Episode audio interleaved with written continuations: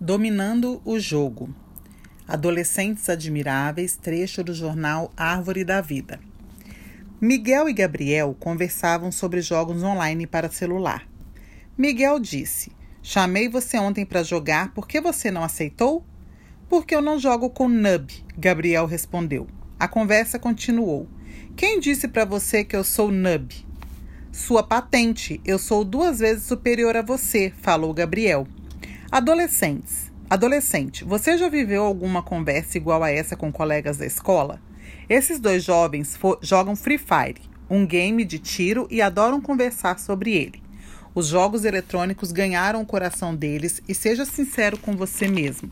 Você também ama esses games, né?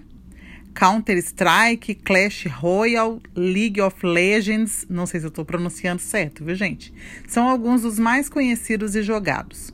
Em alguns deles, você pode ter se tornado um verdadeiro especialista. Você sabe as passagens secretas, já pegou todas as manhas e dá uma verdadeira surra nos outros jogadores. Mano, já parou para pensar que a vontade incontrolável que surge obriga você a ir para frente da tela do celular, do computador ou da TV para jogar pode ser prejudicial para você? Nessas horas, parece que você não tem controle do próprio corpo. Quem olha de fora pensa até que você perdeu a liberdade e virou escravo do jogo. Os sinais são bem claros. Você sai do controle na primeira oportunidade que tem de ligar o game e aí se desliga de tudo, do tempo, da escola, da comida. Sim, é isso mesmo, cara. Você deixa as horas passarem, perde a noção de que precisa de alguns minutos para sua tarefa de casa e estudar para a prova, e até deixa de comer. E o pior é o isolamento social.